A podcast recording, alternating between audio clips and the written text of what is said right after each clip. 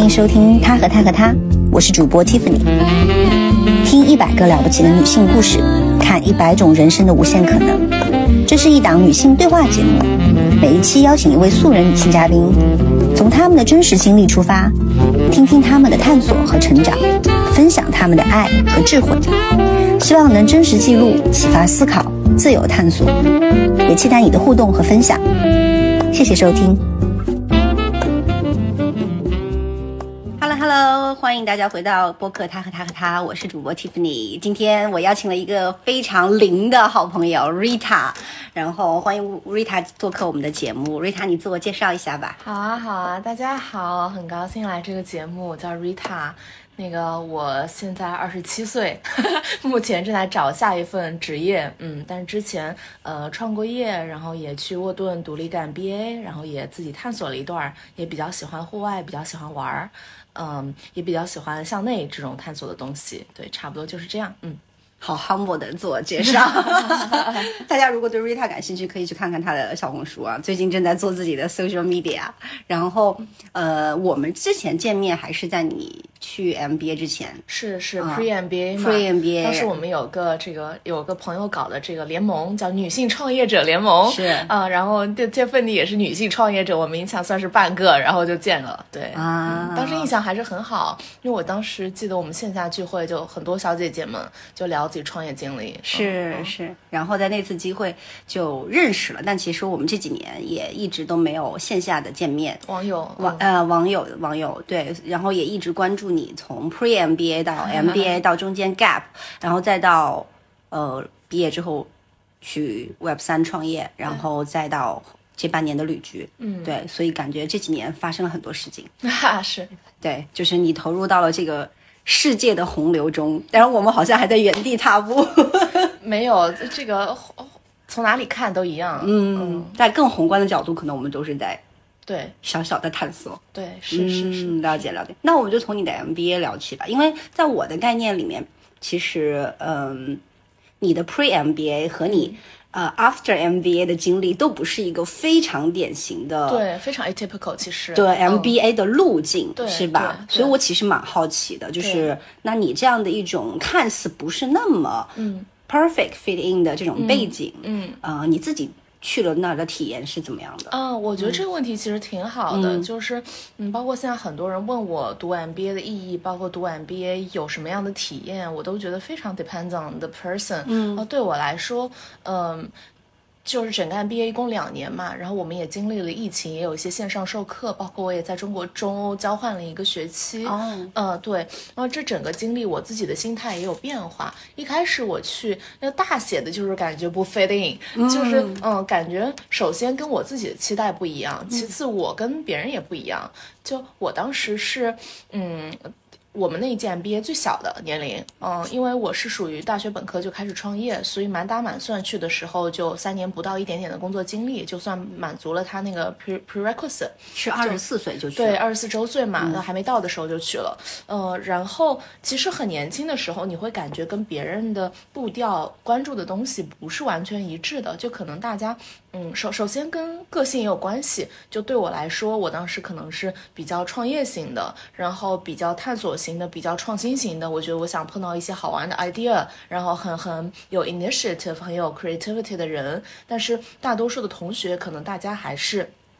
呃，走这个传统路线，不管是金融啊，还是 climbing the corporate ladder 啊，呃，都是想说我怎么样去 utilize 我这个 MBA 这么多的 investment，去给我自己一个比较好的 return。嗯，呃，那第一个学期我的水土不服，就是处于说，嗯，大家跟我想的好像不一样，然后同时我跟大家也不一样，嗯，对吧？就是对于我接纳他们和对于他接纳我们都是有一些困难的。嗯嗯，这个是第一学期，然后后面我就 gap 了一下，因为我就觉得。说，呃，一个是我要思考一下，到底这个 MBA 我怎么样去使用它。然后第二个是，嗯，当时也是 crypto 比较红的时候，就是呃，二零二零年、二零二一年嘛，就是也是牛市，正好也有朋友在搞这个，然后我就去呃投投身了一下，短暂的感受了一下。就相当于是你间隔年了一下，先去做一些项目。对对对对对对对，然后同时感受一下，可能我我经过更多的履历，我怎么样去使用这 MBA？因为 MBA，尤其是像我们是沃顿的嘛，就是像这种相对比较好的 MBA，它的。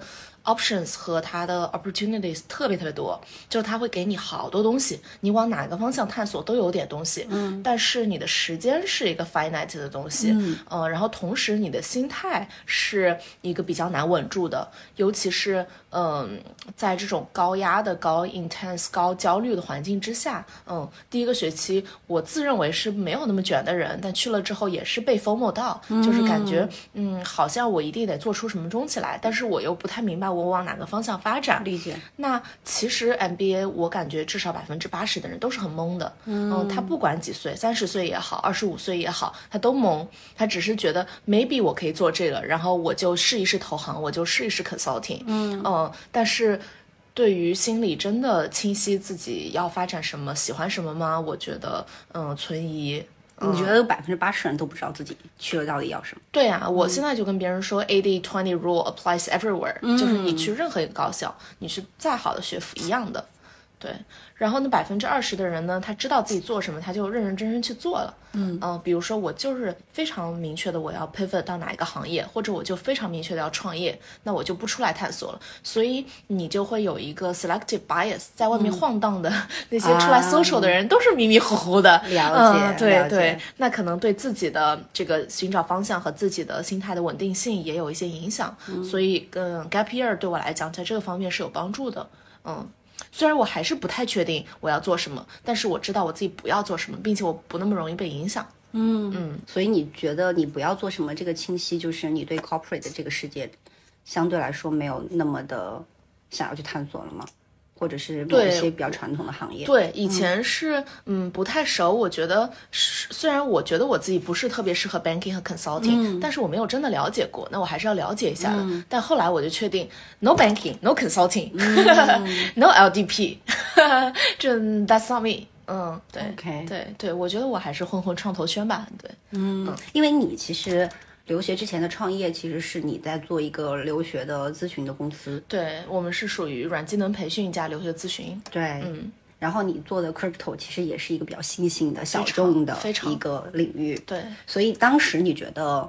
沃顿这个项目，因为我们也知道，其实 MBA 每个学校有自己的特色或者是偏好，嗯，呃，他把你录进去了，因为肯定是你身上有一些优秀的点，对。但是你你去了之后呢，其实你可能个人花了很多心思自己去适应和调节，对。那这个项目，你觉得对于你们这样背景或者是多元的这种的人来说，它有兼容性吗？就是他有尝试给你们一些东西，让你们去更适应吗？这个问题也很好，嗯嗯。首先，他之所以招我这样的人，就是因为他这两年对。Entrepreneurship 是嗯花了更多的心思，然后也是更希望吸引此类的人才。包括我们在二零一九年开始就建一栋 entrepreneurship 大楼。虽然你看美国人这工程速度，建大楼到建成五年吧 还遇到了疫情。呃，是啊，那就更慢了。对，但是就明显沃顿是有投入的。嗯，然后学校是有一些资源，包括嗯他们会有一些 entrepreneur 的课，然后有些 club，然后 crypto 的方面。呢，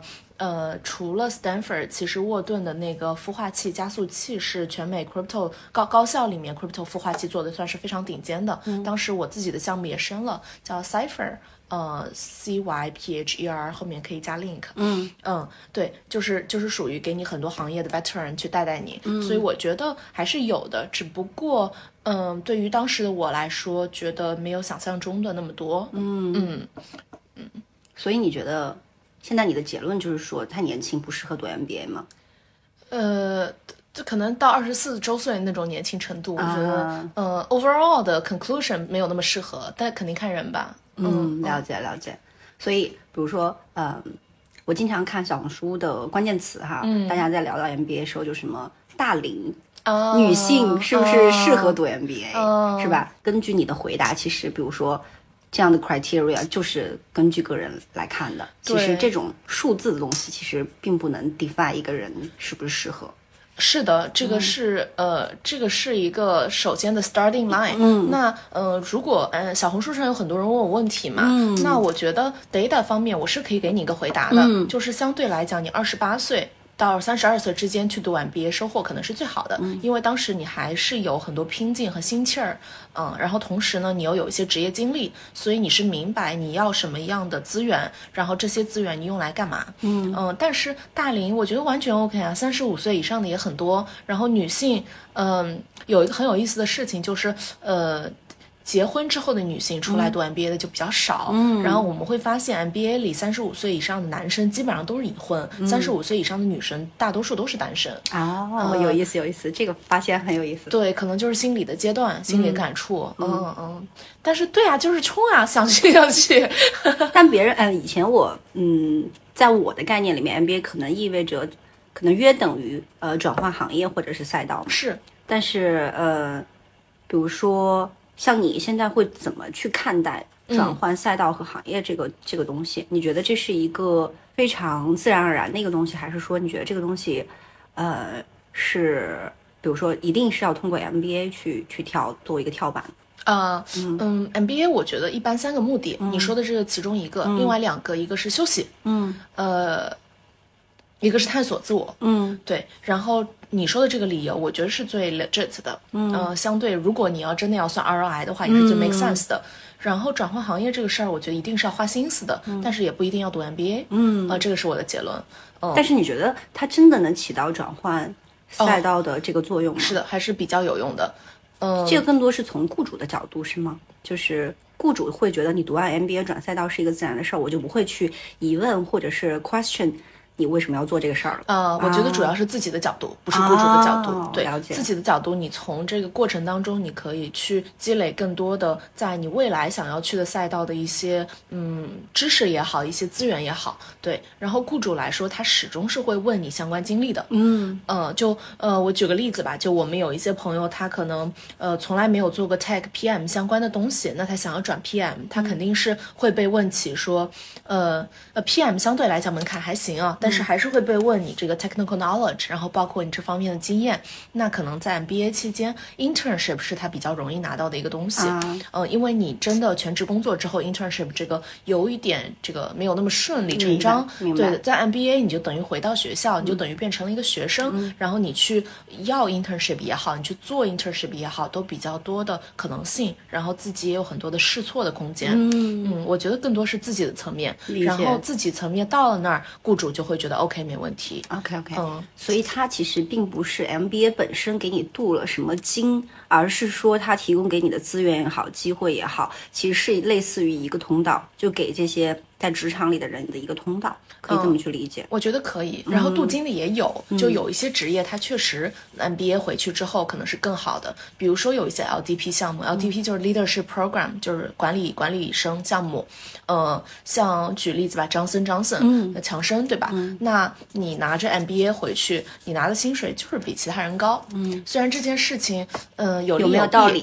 哎，对，有没有道理？有利有弊，因为你可能专业知识不如别人，然后你空降之后，人家也会觉得凭啥？是，呃，对，所以你肯定是要有一个适应阶段的。嗯，但是就是事实嘛，就是这个社会是一个呃混乱的体系，然后就是就是有这么一个通道，是吧？就看你觉得自己适不适合这个通道。嗯，算是。是吧？哦，好有意思呀。嗯，然后每个国家也不一样，可能呃，中国你去对 MBA 的，尤其是大公司对 MBA 的 preference 没有那么大。嗯，呃，他可能嗯，比如说在一些新兴的科技公司，像腾讯，它是有专门的给 MBA 的职位的。嗯，但是真的开给 MBA 职位的公司并不多。嗯，因为讲道理，他没有很多公司没有觉得 MBA 有什么 value。嗯，我也能理解啊。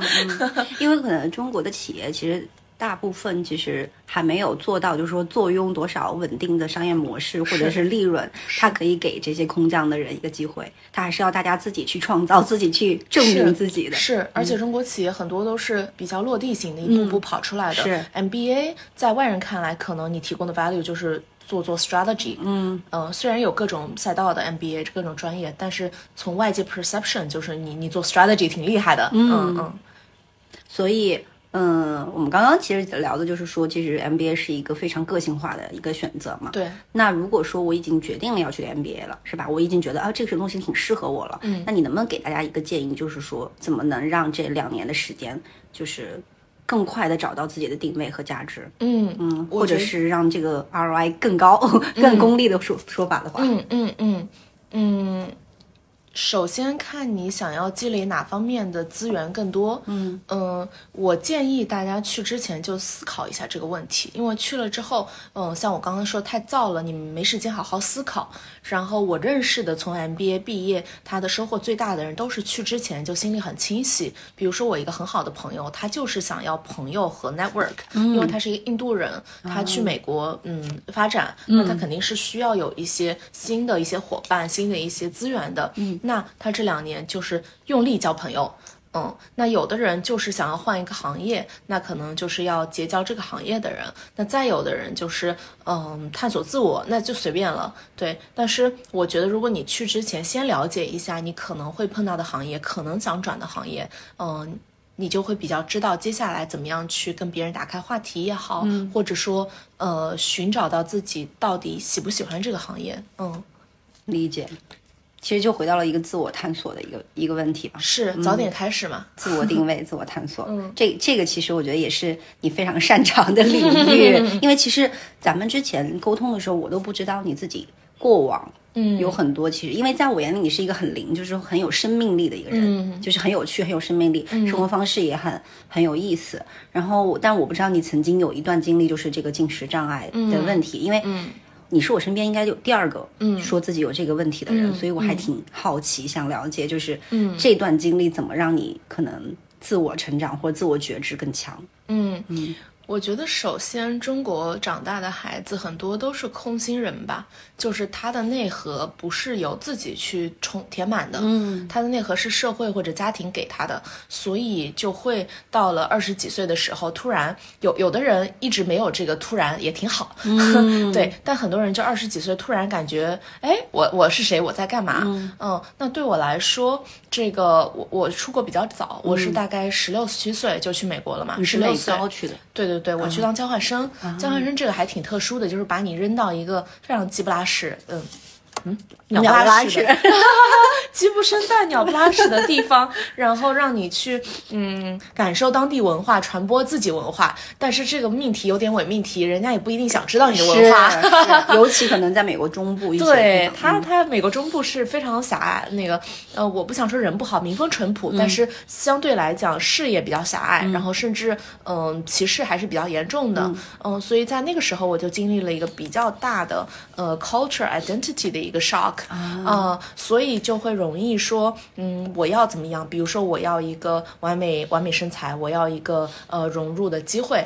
嗯，呃，那个时候开始可能就呃有点说，我朝着一个外部的一个模型在发展，嗯，但是嗯，eating disorder 永远就是一个表象嘛，它可能就是你内在的很多心理的冲突，比如说一方面我想去呃随心所欲，但一方面我又想去做所谓的别人 perceive 的一个完美的人，嗯，同时我可能有内在的很多愤怒啊也好啊，焦虑啊也好，我没法表达，我就会用吃的这个方式去表达。嗯，essentially，我觉得 eating disorder 可能就是这么一个事情。那对我来说，成长的过程，eating disorder 康复的过程，就是我要找到这么一个，呃，首先是表达自我的渠道，然后是 resolve 内在冲冲突的方式。嗯，然后一旦我的去这个，呃，我的内在的感受有了别的出口，然后我的内在冲突得到了化解，嗯，那我的这个 eating disorder 就就好了。嗯嗯，所以你自己其实。嗯，现在来看复盘这个东西已经非常清晰了，就它的缘起和你怎么去解决，最后都得到一个非常正确的解决方式。对，我觉得，嗯，每个人从 eating disorder 里面 recover 的呃具体的方式不是很一样，很多人甚至走这个医院的路线。嗯，我也住过院嘛，就是嗯，有的人是可以。这样走的，但是我觉得最终比较长久的，然后比较根源性解决的方式还是自己内部解决。嗯嗯，那但是我很长一段时间我都知道为什么，但不知道怎么怎么办。嗯，理解理解。怎么办是真的是自己探索出来的，因为像我说的，很多人都是不同的方式，然后外面的这个嗯帮助的措施，然后帮你的呃心理医生也好啊，医院也好啊，他都嗯。嗯，五花八门，嗯，呃，中国有中国的，美国有美国的。然后对于我，我是属于比较倔强，就是一定要靠自己啊。我不太喜欢听别人的，就是你告诉我一定要怎么样，一一定要三餐吃什么，我就不。对，所以就比较难好。嗯，但是同时也是给我自己一个不得不自己寻找一个方法的一个一个理由也好，动机也好。嗯，我我上一个就是播客的嘉宾，他是有 bipolar 啊啊，然后我们也是聊了很多关于这个的问题。当然，那个可能更多是先。天的一部分，对 bipolar 这个很有意思。我最近生活当中很多好朋友都是 bipolar，是，嗯，也可能是因为有病的人心有病的人，也有可能，有可能，但是。那个就是高 performance 的，尤其是创业界的 bipolar 或者 anxiety 特别多。是是。而且我的好朋友他就跟我说，他其实，嗯，因为 bipolar 有偏躁的，也有偏 depressed 的。是是。很多人是利用躁的这一面，这一面，就是我认识挺多创业创的不错的创业者，在这个问题上都是说我利用这个，嗯，anxiety 给我的这种高能量，这种创造力，嗯，对我去我去。做我的事业，嗯。嗯，但是肯定是有嗯嗯 downside，就是因为你呃升的越高，降的越惨，对，就是在你比较暗的那一面的时候，你可能要承受这种落差会非常大。是的，是的，是的，嗯，对，所以他他自己很神奇的是，他也是一个人生教练，啊，然后他自己接受心接受心理咨询师和人生教练的支持，然后他在跟我说，其实跟包括心理问题或者是进食障碍这种这种呃所谓的带个引号的问题的时候，他就说其实。呃，就像刚刚你说的那个，能够呃同步到，就是说，其实你自己是什么样的，和世这个世界要求你做的那样是不一样，所以你产生那个拧巴。那每个人拧巴的之后的表现可能就不一样，有些人可能表现是在饮食上，有些人可能是身材上，有些人可能是心理上，是是是这样。所以最后还是回归到要去。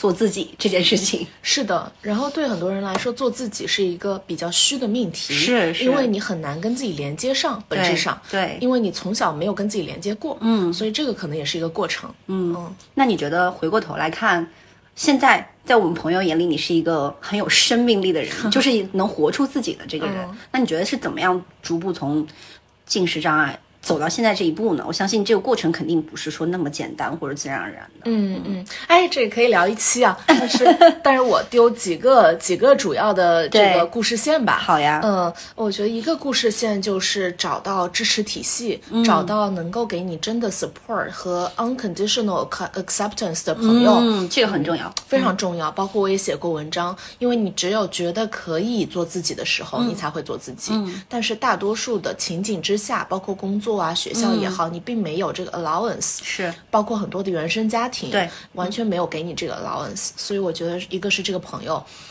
还有一个包括，呃，你看我小红书老发东南亚，现在大家都觉得我是个泰国通，就是，嗯，是找一个环境，找一个 setting，让自己可以比较静下来的跟自己去 connect。嗯，然后对我来讲，这个自然的治愈力是巨大的。嗯，就是不管我冲浪也好，去山里这个冥想也好，嗯，这个时候你感觉，呃，自己是无限接近于本我的，因为你是，嗯，对于我来说是感觉到。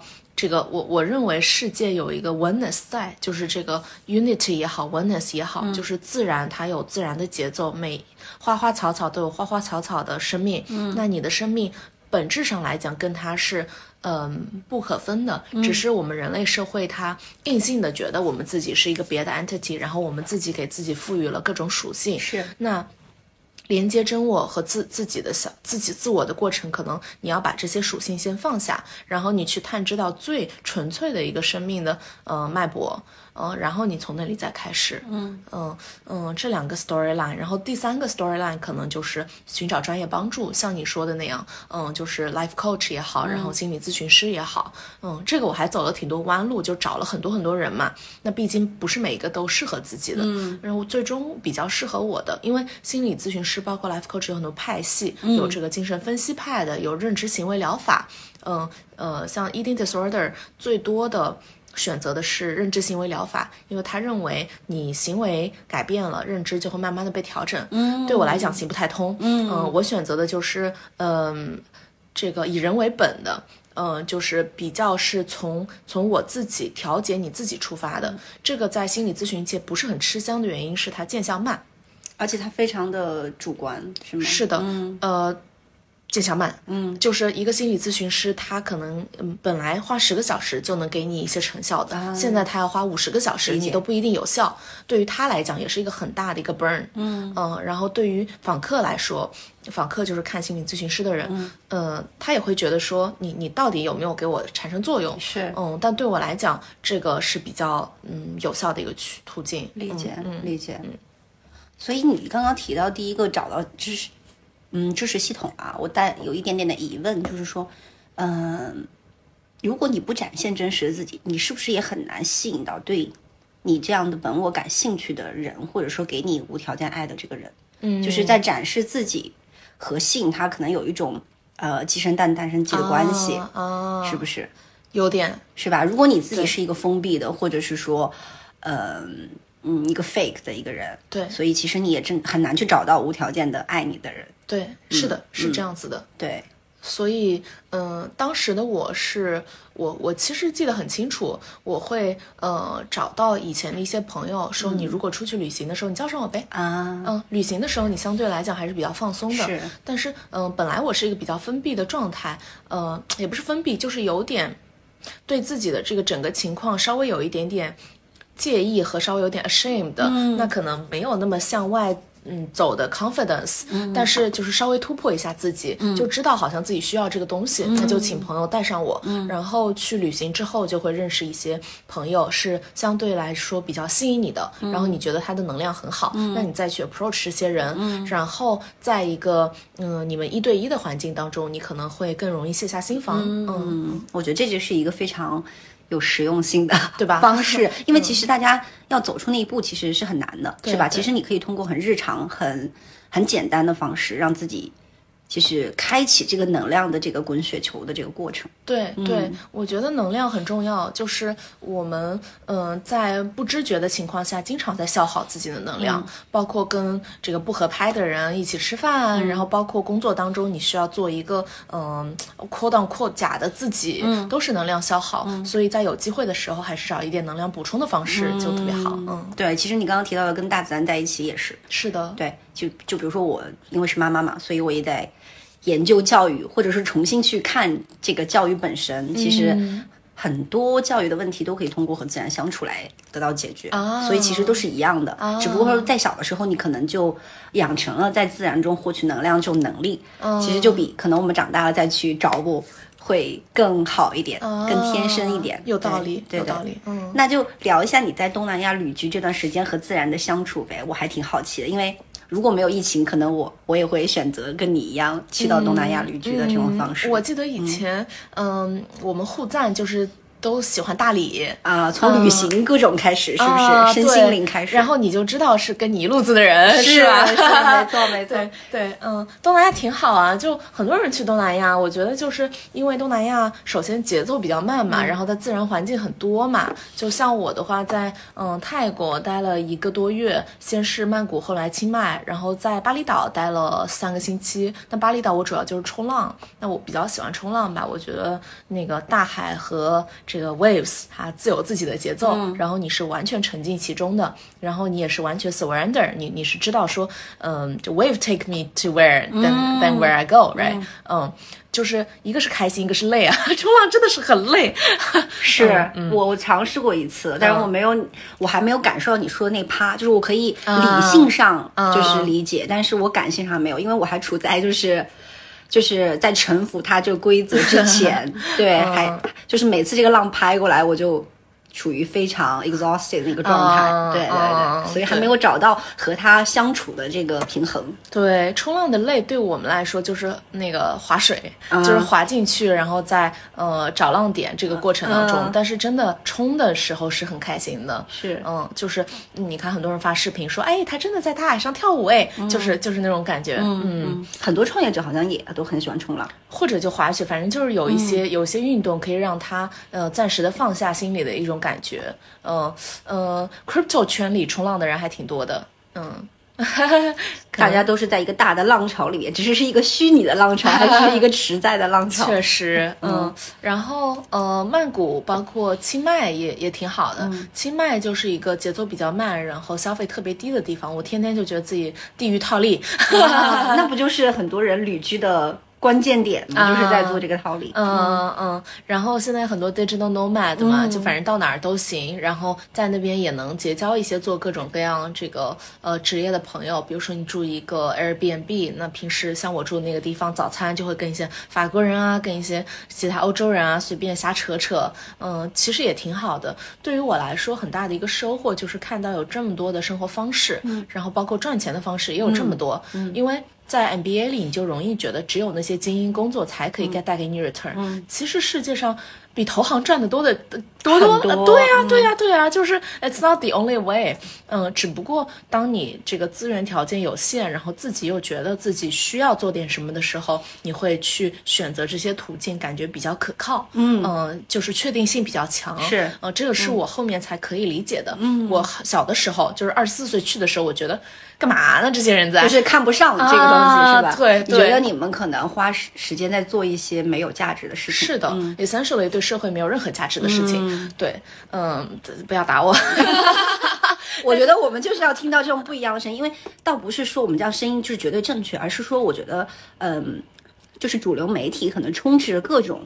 就是所谓的正确的声音，那我们多提一些不正确的，或者是说非主流的声音，其实让大家更有多元的视角，就像奇葩说一样嘛，是一种辩论，是吧？大家自己去分辨这个的关系。嗯，反正大一些、成熟一些，我觉得我对大家的包容性更强，就是 see where people come from。嗯嗯，这个比较重要。是，就像我的印度好朋友，他可能真的是需要有一些。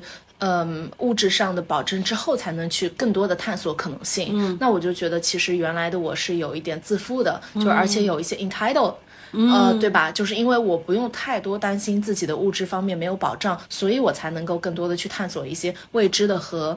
不确定性强的东西，包括创业也好啊，去去干嘛干嘛也好。然后我其实是没有资格去说别人你干嘛这么没有创意的，所以后面我我其实就 humble 了很多。嗯，所以所以太年轻去 MBA 就是这个是我的结论啊，就不要不是特别好。嗯嗯，就是在融入和尊重之间，其实也找到一个很好的一个平衡啊。是的，是的，融入是不可能了，尊重是可以的。是是是，可能刚开始就会觉得，那我可能要站在一个。相对来说，看上去更对立的角度，才能展现我自己的这个自信也好，或者是正确性也好，对，或者 establish my identity，是，或者给一个理由说为为什么我不能融入。嗯，那嗯，我觉得大家都是 social animal。当你不融入的时候，你希望被 justified，嗯，你希望呃别人告诉你说 you're the right one，they're the they're the wrong ones，对吧？对，嗯，但但是后面平和了之后，你是不需要这些的，嗯。嗯。但是旅居啊，其实我自己也很期待我自己有那个旅居的一天。但是因为可能生孩子，就是延后了我的这个 梦想这个清单实现的这个计划。但是呃，对于旅居来说，嗯，有一种就是说，会不会就是会沉浸在这个这种很舒服的啊这种生活方式里面，就出不来了啊？嗯嗯，首先我丢一个 idea 啊，就是。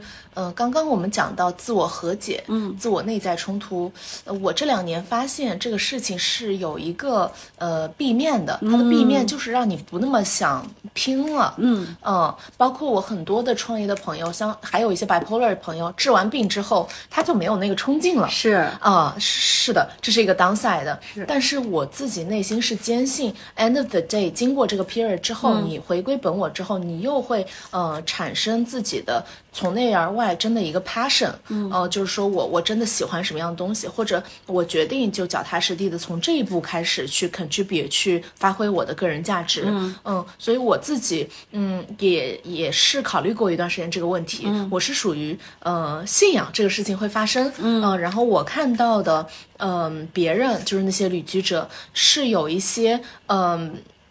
就有点沉迷的，那沉迷有两个两个原因，一个原因是，嗯，精神层面的一些发展和身心灵的一些东西本身就是有点容易沉迷的，嗯。嗯，它因为是让你不用嗯 deal with 现实世界的很多东西，嗯。嗯，然后。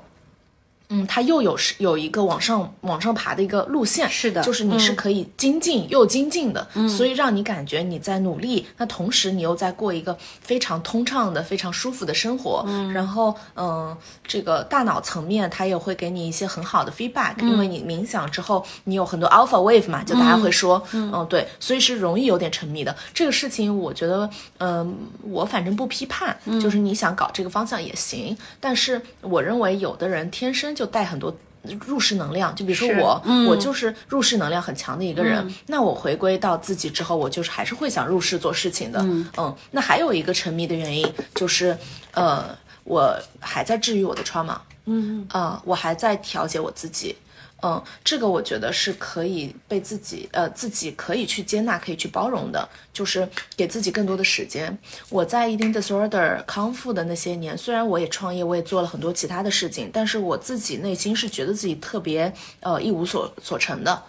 你觉得这种一无所成，是你觉得你在，嗯，你没有过一种就是主流的所谓的精英或者优秀的生活吗？还嗯是，一小部分是这个，还有一大部分是因为我的大多数精力都在抵抗我的 eating disorder，或者在 eating disorder behavior 里面。啊明白我始终觉得没有真的去发挥自己。理解？呃，创业也就是剩余的精力就创个业，对吧？理解嗯嗯，这个时候会有很多的 self blame，、会觉得呃。怎么还没好？嗯嗯，那我自己，我从十六岁开始 eating disorder，现在我已经二十七岁了，十一年，嗯，就是就是 to give an idea of how long it takes，嗯，那我现在才慢慢的去好了，所以嗯呃，自我调节，包括呃去 heal 这件事情，对每个人来说的时间线真的不一样。嗯所以给自己一些耐心，我觉得在在你有条件的时候是个嗯挺好的事情。嗯嗯，然后最后回过来说，嗯，去。旅居之前，我觉得没有必要特别去担心这个事情，因为人生的很多经历都是说你去体验了才知道。是，嗯，所以你不用给自己一个预设，就是我进去之后可能就出不来，或者怎么样。对啊，好，而且好多年轻人躺平之后也怕自己出不来嘛。嗯嗯，我就我就没有见过特别的内心富足与快乐的人天天躺平出不来的，没有。啊，除非你从小就是想当一个富太，就是不做事不不做事业，就是喜欢带小孩儿做家务，那也是自我价值实现的方式。嗯是嗯，是。但是你你不能诟病说那个东西就是就是出不来，那那不是，嗯。或者是说，呃，像你说，就是这种身心灵的修炼也好，或者是说休息也好，它其实本身只是它的目的是让你找回自己，而你的自己到底是出世的还是入世的，这个完全其实是你与生俱来的，，exactly。对，并不是靠这个生活方式去定义的。exactly exactly，嗯。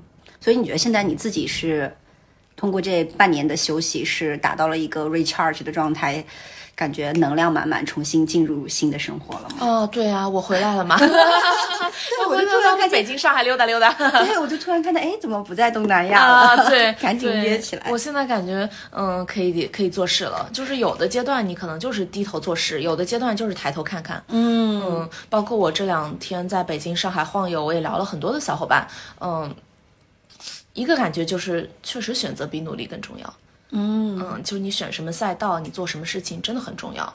嗯，另一个感受就是，嗯，你选好了之后，你就认认真真的做。嗯，那这两个其实有点冲突啊。是啊，我感觉有点冲突 哎。是的，嗯是的，但是就就是这样。嗯嗯，但你觉得选择比努力更重要的，嗯，评判的标准是在于它的 turn out 的这这个结果吗？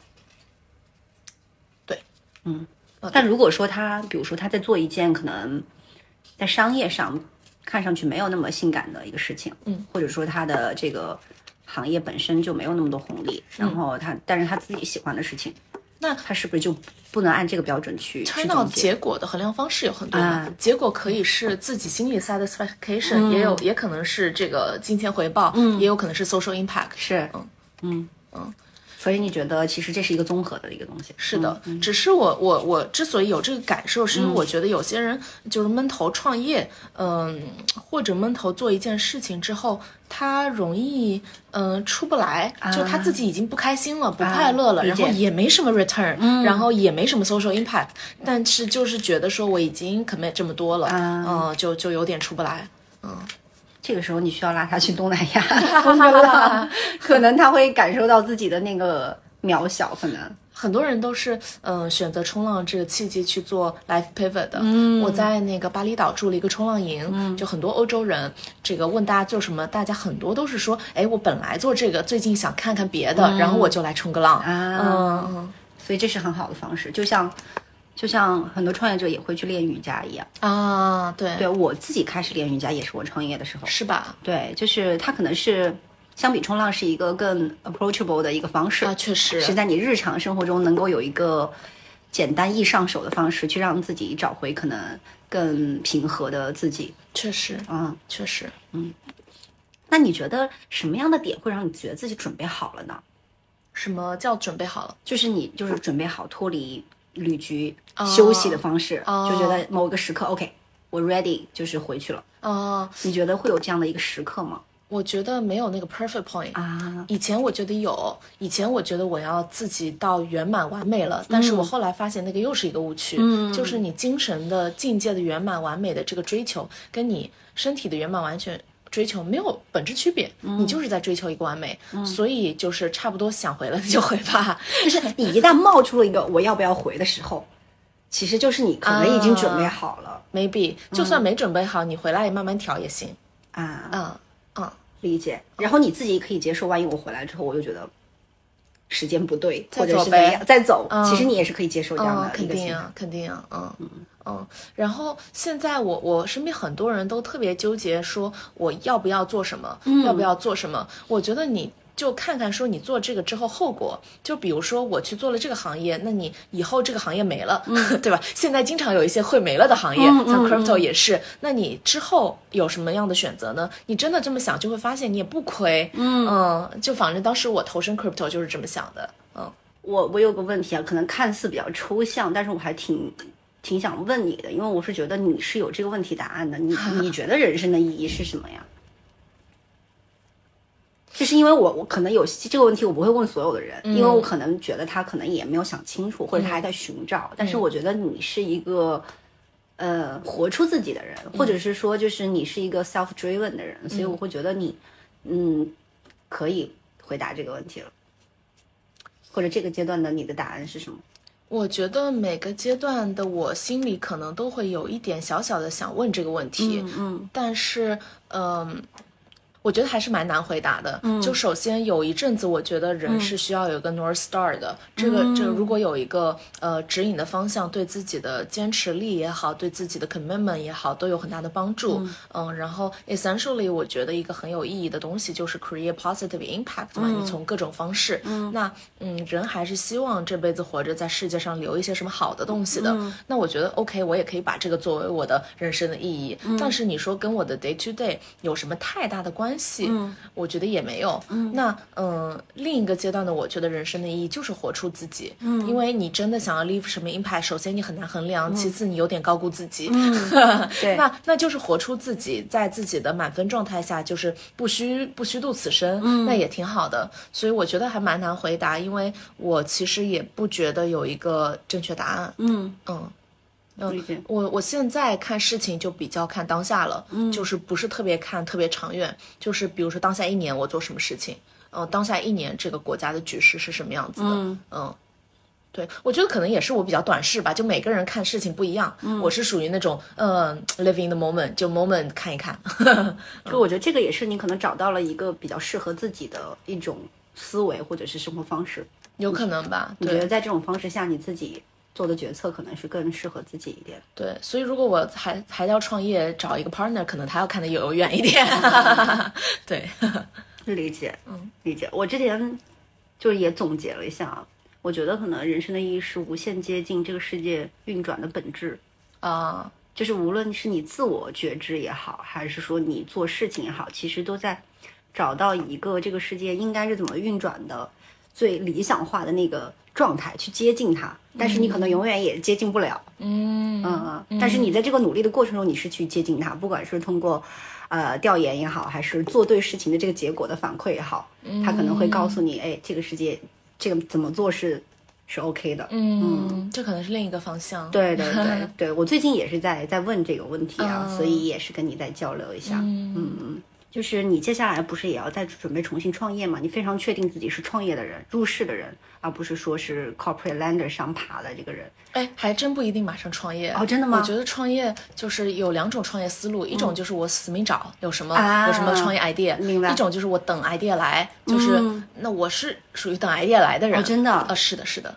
我不是那种死命找的人，因为我觉得死命找其实是有点高看自己，嗯，就是觉得我就是创业的料呗，嗯。嗯，以前的我是这么觉得的，现在的我觉得，嗯，放下身段去体验一下别的工作属性，其实也挺好的。OK，、所以其实你最终你觉得自己是会创业的，但是你对于这个时间点没有一个很明确的一个计划。对，而且我自己是一个 entrepreneur 的人，不代表我一定要去马上做一个 startup。是，呃，我可以在别的行业、别的 position 上面 entrepreneurial，、我甚至在带孩子上，我也可以 entrepreneurial，虽然孩子有点害怕。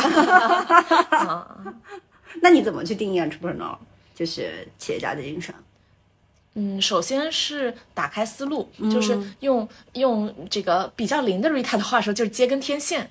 啊，就是你去 perceive 一下更多的 idea，所以很多创业者是跨界创业成功。你像 Musk 去做电车也好，然后去做 SpaceX 也好，包括那个最近有一个这个波音飞机，美国美国一个创业公司也是以前好没完全没搞过这个人，就是因为他带着自己的别的行业的一些 idea 去、去一个新的行业。对，然后另一个可能就是说呃 commitment。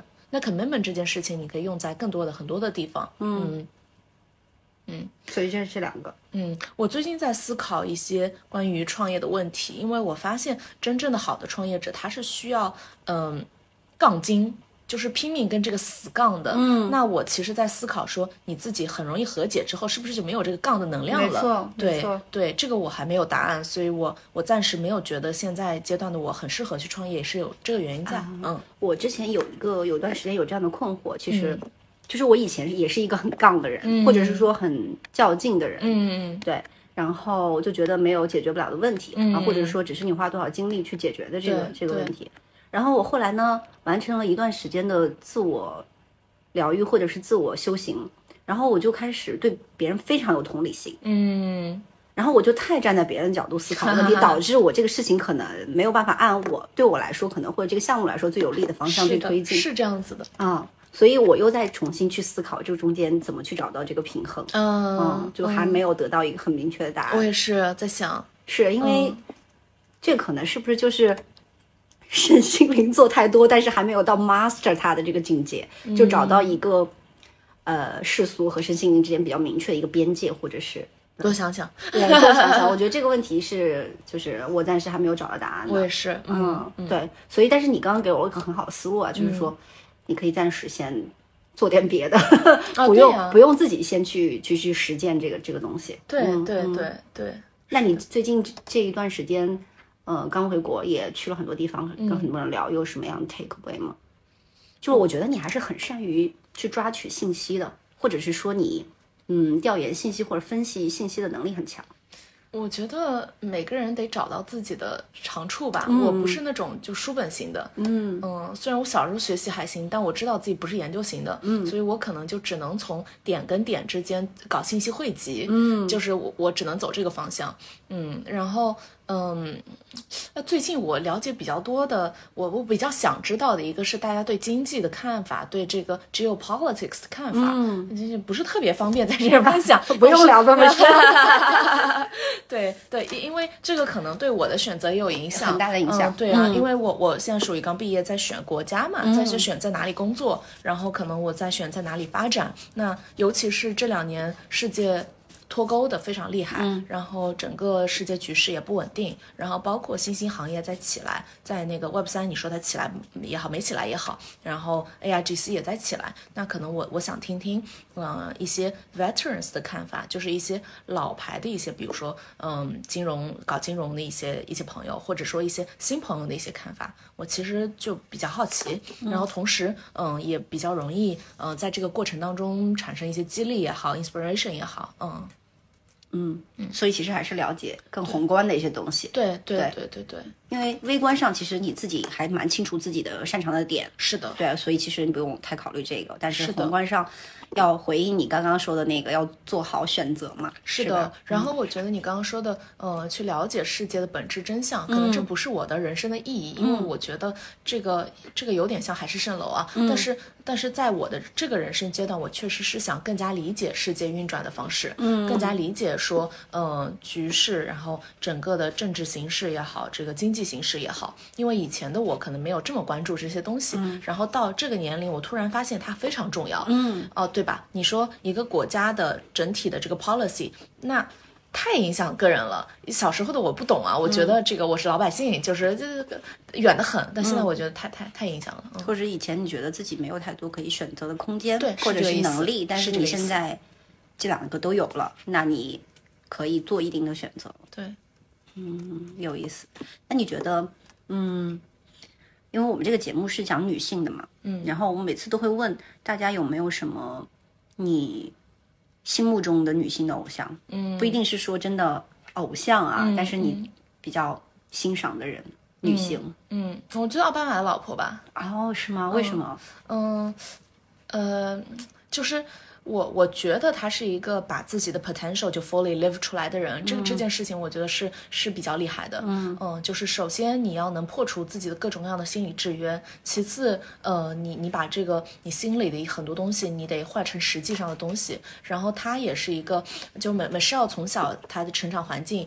嗯，虽然比别的黑人可能好一点点，但是也算不上好的到哪里去。嗯然后他从小就是一个非常 caretaker 的角色，然后他也非常有自己的想法，然后他也做很多慈善，然后包括我觉得她是真的说想要为世界变得更好出一份力的一个女性。嗯，我我觉得还是挺厉害的。嗯 嗯，就是一个女性，首先要活出自己，第二，她还要给世界出一份力。其实看似是很简单的几个字的总结，但是要做到还是蛮难的。而且女性我觉得在一个方面做的可能比比男性是好很多的，就是她的韧劲，就她的 resilience，、我真的非常佩服女性的这一点。嗯，那么 Michelle 奥巴马也是，她可能有的时候在非常大的动荡的时候，她说她站在白宫一个人，她就会经历一些心理的 ups and downs，但最终她永远可以回到那个非常 resilient 的点。嗯我觉得很多的女性，包括母亲，大多数母亲就是有这个特质在的。嗯嗯。嗯，我觉得非常佩服，是。造物主真神奇。是因为女女生是天生就带着这个 pain 来的，嗯，就是不管是生育啊，还是每个月的这个困扰呀，就是这个东西是不断的在，其实你是在每天的练习和这个疼痛相处的能力，所以可以，就是这是一个角度啊，就是你就可能会比男性更更有韧性一些，嗯，女性的我觉得一个呃制约她的点就是经常是不容易呃知道自己的优点的，啊就是经常是容易低估自己的。嗯，就是咱们不是有各种各样的 report，就男性多么容易高估自己，男女性多么容易低估自己嘛，在。在能力方面，在各种方面，女性都容易低估自己。但一旦她真的说，嗯，能够认可自己，她这个 resilience 发展出来之后，我觉得女性就特别的无无无坚无坚不可摧。嗯嗯，无坚不摧。嗯。那你觉得怎么去？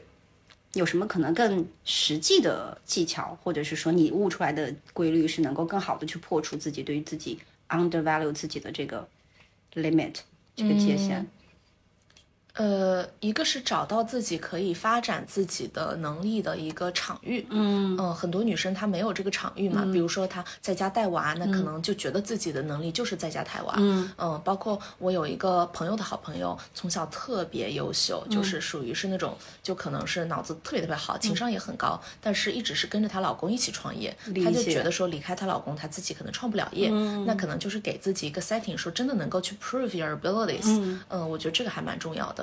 嗯，理解，就是不管你是做一个自媒体，可能做到一定的数据，是吧？对对。还是说你自己可能做一个小小的项目，可能做的有点出色，其实都不需要很大。对。但只要你看到这个结果，其实你就能显性显化自己对于自我的一个自信的认知了。对对对，然后还有就是，呃，挺挺搞笑的一点，我就经常跟朋友调侃我说，因为国内的这个 dating market，就是因为我还没有没有没有对象嘛，所以我就会关心 dating 这个事情。然后我就觉得，嗯，国内的 dating market，尤其是上海啊什么的，对女性也没有那么友好。嗯，怎么说？因为 dating 这个市场我不太了解啊，离开这个市场太久了，笑死！就是因为优秀女孩很多，然后优秀男孩不多，主要就是这个原因嘛。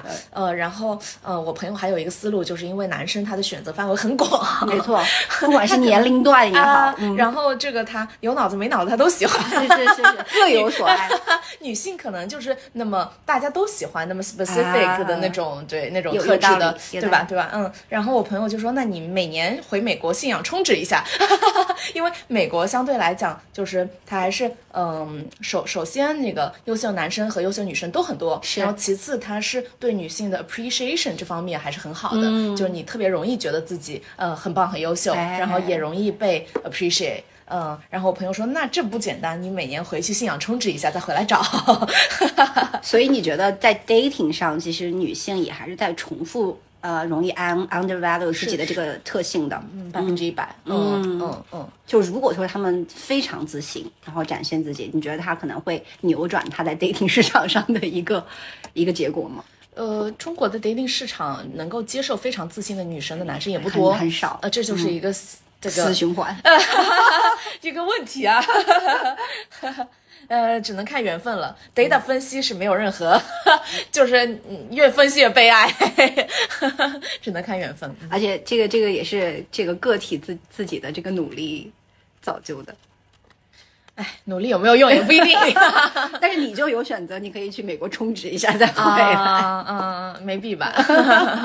好有意思啊，太好了，感觉你二十多岁其实还是发生了很多事情的。嗯嗯。就是达到了一个怎么讲？就是可能有很多人三十多岁还在思考的问题，但是你可能已经在很快的时间里经经历了，然后复盘了。我觉得就是涅盘了，运气比较好。嗯，和就是这个是是就是给自己的平台好，然后运气好，可能就是嗯思考的这个维度会多一点，然后经历的这个可能性也多一点。我觉得还是非常感恩，就是自己被被给予的一切。嗯嗯嗯。那你觉得你自己？的 social media 叫很灵的 Rita，那你对于灵的这个？理解是什么样的？哦，就是接根天线嘛。啊，就跟接根天线，就感受一些这个能量维度的东西，然后感受一些可能 science 没法解释的东西。因为 science 能够解释一切，这个是个人类非常自负的感受。嗯，啊，一共就那么几百年，你能弄出所有吗？不可能的。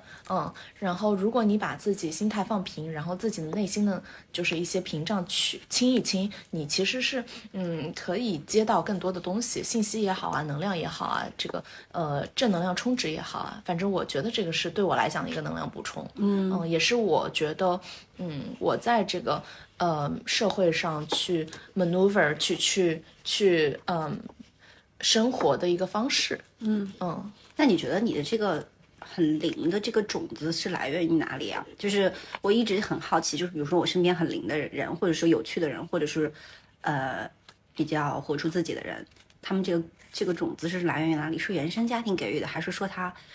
生活中的一些特定的经历给到他一些助推，你自己有去复盘过你的这种呃自我觉察的这种动力来？我觉得大多数是自己的经历啊，原生家庭给你一个基础，就是你的基因的情商、智商，可能嗯，首先是智商吧，嗯，但是我认为很多智商不高的人也可以很灵，所以主要还是后天探索。嗯，我觉得嗯是真的呃。我我说宇宙妈妈给给大家都是有机会的，嗯。嗯，就是在圈层这个方面，嗯比较难破是真的，但是在呃个人的精神体悟上面，大家机会还是平等的，嗯嗯。所以这个东西，你你觉得不是来源于痛苦，就是因为我会感觉有一些人加速它。嗯，有很多人，我觉得是他在经历了一些可能大多数人是非日常的一些事件，然后这种痛苦让他急需寻找到一个最本质的答案。哎，是的，所以他有很强的动力去追问自己。是的，是的，是的，因为人很多时候都是惯性驱动。嗯，呃，如果你的惯性突然有一天跑不通了，你才会想说，我我 What's happened? What's wrong? 嗯，所以你觉得进食障碍这个事情对你来说是一个比较大的助推？对，基本就是最最大的跟最大的那个动力源吧，嗯，就是就是痛苦，痛苦就是最大的动动力源。嗯，了解。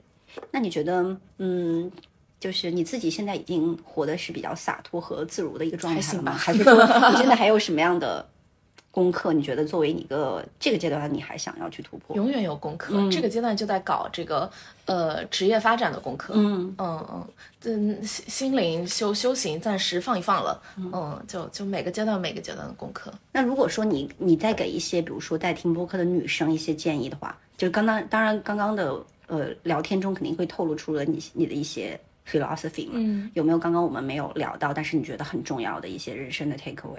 我觉得就是 be fearless，嗯，因为我们太容易受到家庭和社会的限制了，这个是嗯女性的一个悲哀，嗯。所以就是 be fearless，嗯嗯，这个最早我我记得我有一年写三八的一个主题的文章，对呀，我想到了，想到了，是你还记得有印象？照片了，笑死，还挺开心的，谢谢 Rita，我觉得今天。